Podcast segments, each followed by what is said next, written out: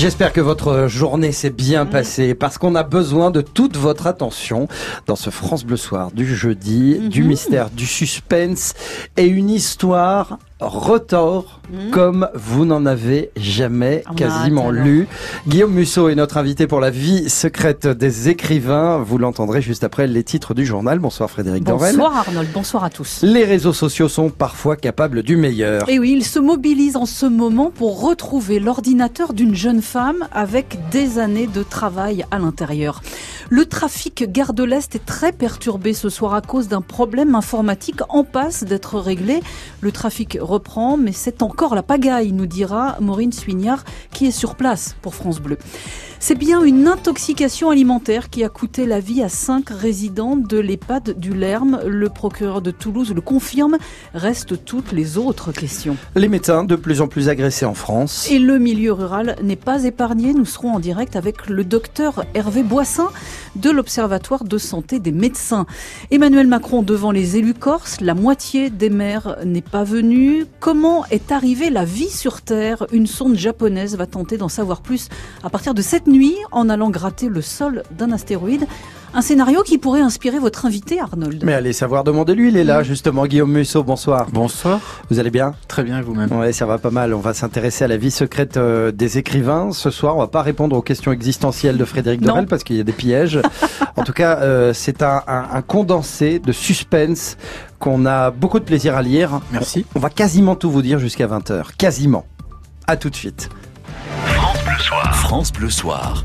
Arnold Derek, Frédéric Dorel. Nous démarrons le journal avec euh, cette bonne nouvelle. hein. C'est le bon côté des réseaux sociaux. Ils peuvent se mobiliser pour de jolies causes parfois. Retrouver le sac à dos de Julie, par exemple. Il est resté samedi dans un train Bordeaux-Nîmes.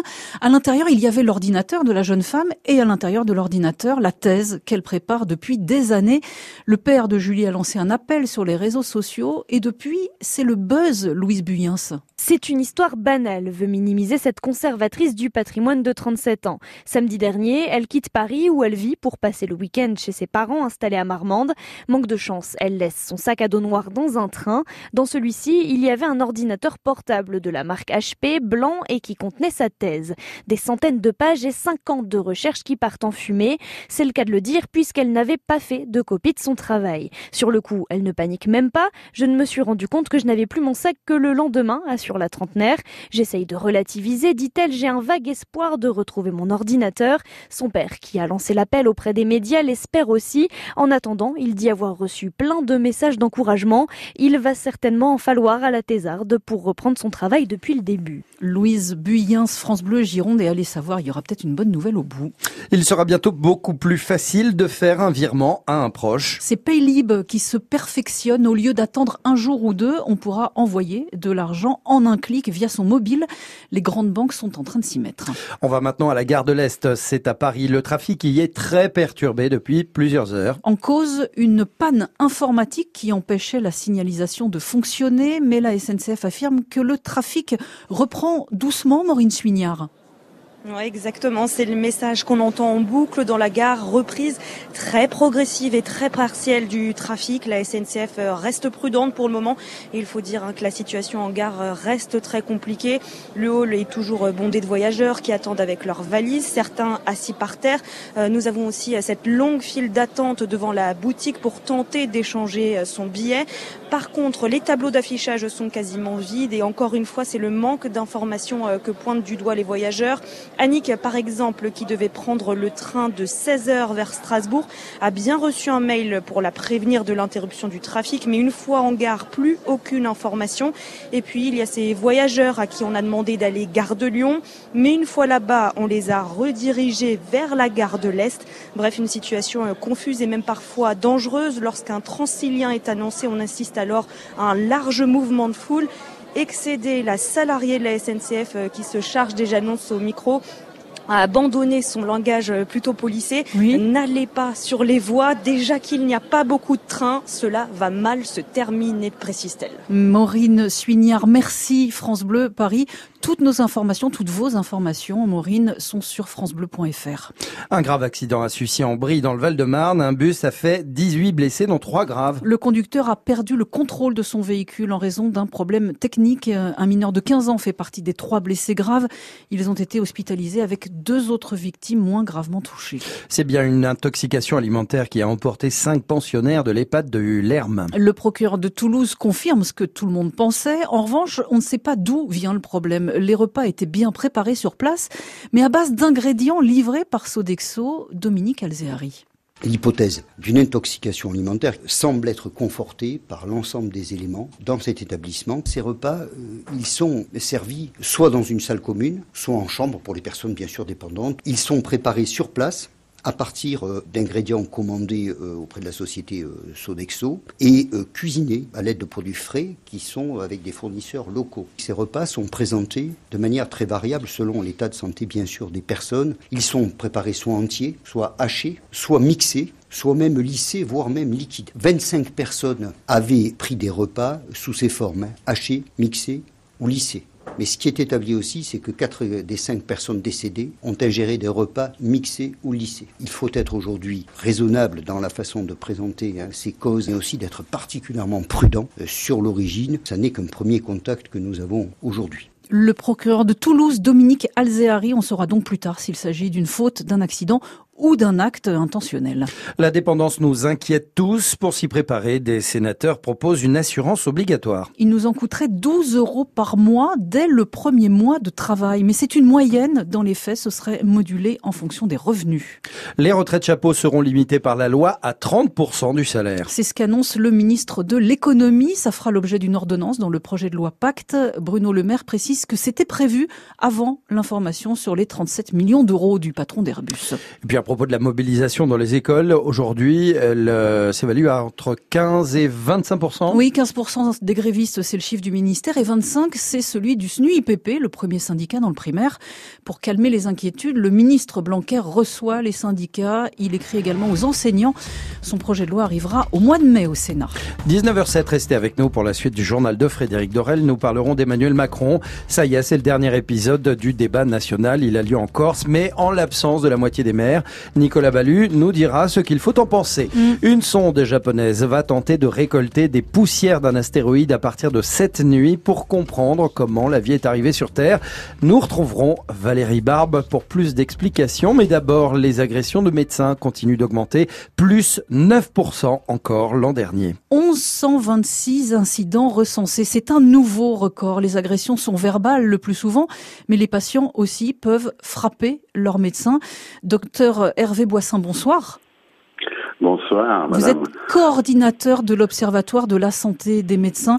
Alors d'abord, ce chiffre de 1126 faits recensés, est-ce qu'il reflète bien la réalité? Non, ces chiffres sont sous-estimés. On pense qu'il y a simplement 30% des déclarations qui sont faites à l'heure actuelle. Donc il pourrait y avoir 3000 agressions euh, par an de médecins en France oui, c'est le minimum, car les médecins déclarent euh, très peu, malgré la mise en place de systèmes informatiques et de déclarations euh, automatisées. Mais quand ils sont agressés, ils sont sur le, choc de l'agression, même si c'est verbal. Il faut savoir qu'une agression verbale, le médecin met 24 à 48 heures pour récupérer hmm. physiquement et moralement une capacité normale. Après, il essaie d'oublier, c'est pour ça qu'on a peu de déclarations. Alors pourquoi est-ce que le ton monte au départ? Quel est l'élément déclencheur? D'après nos, études, on s'aperçoit que le principal argument défendu par les patients, c'est le délai d'attente. Après, c'est le refus de prescription ou d'arrêt de travail. En définitive, c'est quand on refuse euh, ce qu'ils estiment être un droit euh, pour eux Hmm. Donc, les, euh, les généralistes, ouais, le, climat général d'individualisme hein, euh, qui monte. Aujourd'hui, on s'attaque sans honte aux médecins, aux infirmières, aux pompiers, des professionnels en plus qui nous aident et qui nous soignent. Mais le plus grave, c'est qu'ils s'attaquent aussi aux internes en médecine qui sont en cours de formation. Alors comment voulez-vous que quand ils se rendent compte euh, de ce phénomène qui a lieu en libéral en particulier, parce qu'on reproche corps médical les zones de désertification, Mais il faut reconnaître que si on n'assure pas la sécurité de nos confrères, et en particulier des femmes, comme vous avez pu le voir dans les chiffres publiés, 49% des mm. victimes sont des femmes, alors qu'elles représentent 47% de la population médicale de référence. Et certaines. la, féminisation de la profession, on ne peut pas laisser évoluer les choses comme ça certaines effectivement dévissent leurs plaques, hein, finissent par ne plus montrer qu'elles sont là. Vous demandez donc l'aide de l'État pour euh, pour avoir davantage de protection, mais euh, apparemment c'est un appel dans le vide hein, depuis depuis quelques années. Merci Hervé Boissin, médecin coordinateur à l'Observatoire de santé des médecins. Bonne soirée à vous. Je vous en prie. Merci monsieur, il est 19h10. Sentez toujours, les soupçons autour des implants mammaires persistent. À partir de demain, plusieurs modèles seront d'ailleurs interdits en France. Il s'agit des prothèses dites macro-texturées et des prothèses en polyuréthane. Elles sont soupçonnées de provoquer une forme de cancer très rare. Et toujours à propos des prothèses, le fondateur de la société PIP, Jean-Claude Masse, est mort aujourd'hui à 79 ans. Condamné pour la première partie de cette affaire d'implant en silicone pour composants électroniques et qui était implanté euh, dans le corps de femme. Il n'a jamais été jugé pour ses 400 000 victimes. Et il ne retourne pas à la case départ, ne touche pas 20 000 euros. Carlos Ghosn retourne directement en prison. Quelques heures après une interview avec le groupe TF1, l'ancien PDG de Renault a été à nouveau arrêté au Japon. Il peut donc à nouveau passer 22 jours en garde à vue. Et puis le président de la République Emmanuel Macron tient son dernier débat en réponse aux Gilets jaunes en ce moment même en Corse. Il a encore passé l'après-midi à parler et à écouter les élus réunis. Il n'était pas tout cela d'ailleurs, loin s'en faut. Plus de la moitié des maires corses étaient absents, à l'image des deux hommes forts de l'île, les nationalistes Gilles Simeoni et Jean-Guy Talamoni. Cette politique de la chaise vide, Nicolas Ballu, est-ce que c'est de nature à choquer le reste du pays? Que fait-on lorsque le président de la République débarque et sous couvert d'une table ronde s'offre un meeting électoral aux frais du contribuable? Comment faire pour rester courtois mais montrer qu'on n'est pas dupe?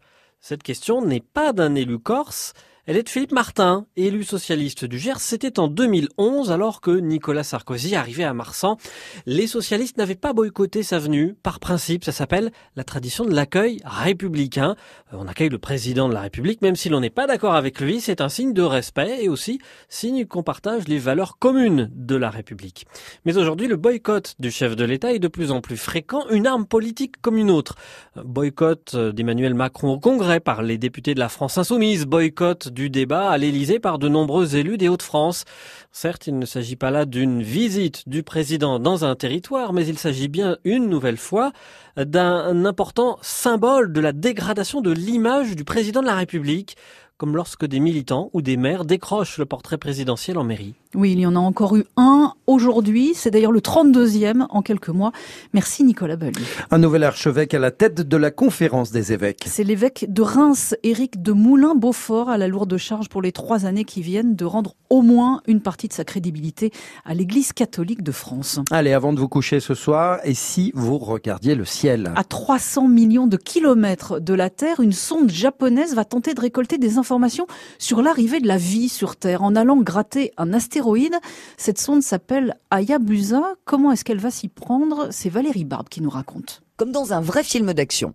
Hayabusa s'approche tout près de l'astéroïde, à 500 mètres, et paf, elle le bombarde avec du lourd. Une sphère en cuivre de 2 kg, lestée d'explosifs, et à une vitesse hallucinante, 7200 km heure, ce qui est quand même 6 fois la vitesse du son. Après, elle se met fils à fils à l'abri pour ne pas se prendre un bout de roche. Un vrai exploit, car je vous le rappelle, tout ça se passe quand même à plus de 300 millions de kilomètres de notre bonne vieille Terre. L'intérêt? Eh bien, grâce au cratère qui est créé, c'est de pouvoir récolter de la poussière dans le sous-sol de l'astéroïde. Poussière qui sera ensuite comparée avec les échantillons pris en surface en février. Et l'enjeu est abyssal. Les astéroïdes pourraient bien avoir apporté l'eau et les molécules qui ont permis la vie sur Terre. Donc, comme le dit joliment l'astrophysicien Patrick Michel, ils ont peut-être en eux l'ADN de la Terre. Vivement qu'on en sache plus. Merci Valérie Barbe. On termine avec une bonne nouvelle musicale et mm. santé en même temps. Véronique euh, Sanson va beaucoup mieux. Elle retrouve même la scène. Avec un concert hier à Tours, ce soir à Nantes. Elle avait dû s'arrêter à cause d'un cancer à l'amidale, mais revient donc très en forme et la voix intacte. C'est ce que disent les spectateurs en tout cas, qui l'ont aussi vu beaucoup boire hier soir et que de l'eau.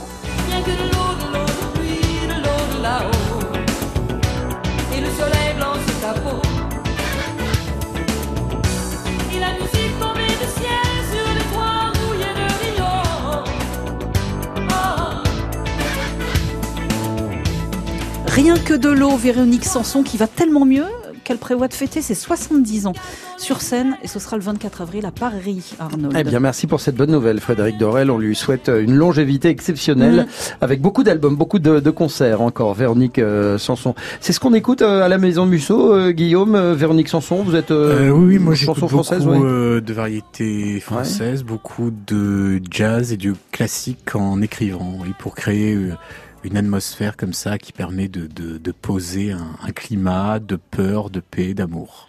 Oh bah dites donc, c'est un beau cocktail, hein, en, tout cas, ouais. en même temps. Ah ouais. en tout cas, c'est à l'image de ce, de ce nouveau roman, La vie secrète des écrivains, qu'on a grand plaisir à vous faire découvrir juste après ce petit point météo. Guillaume Musso en direct dans France Bleu Soir. Restez avec nous.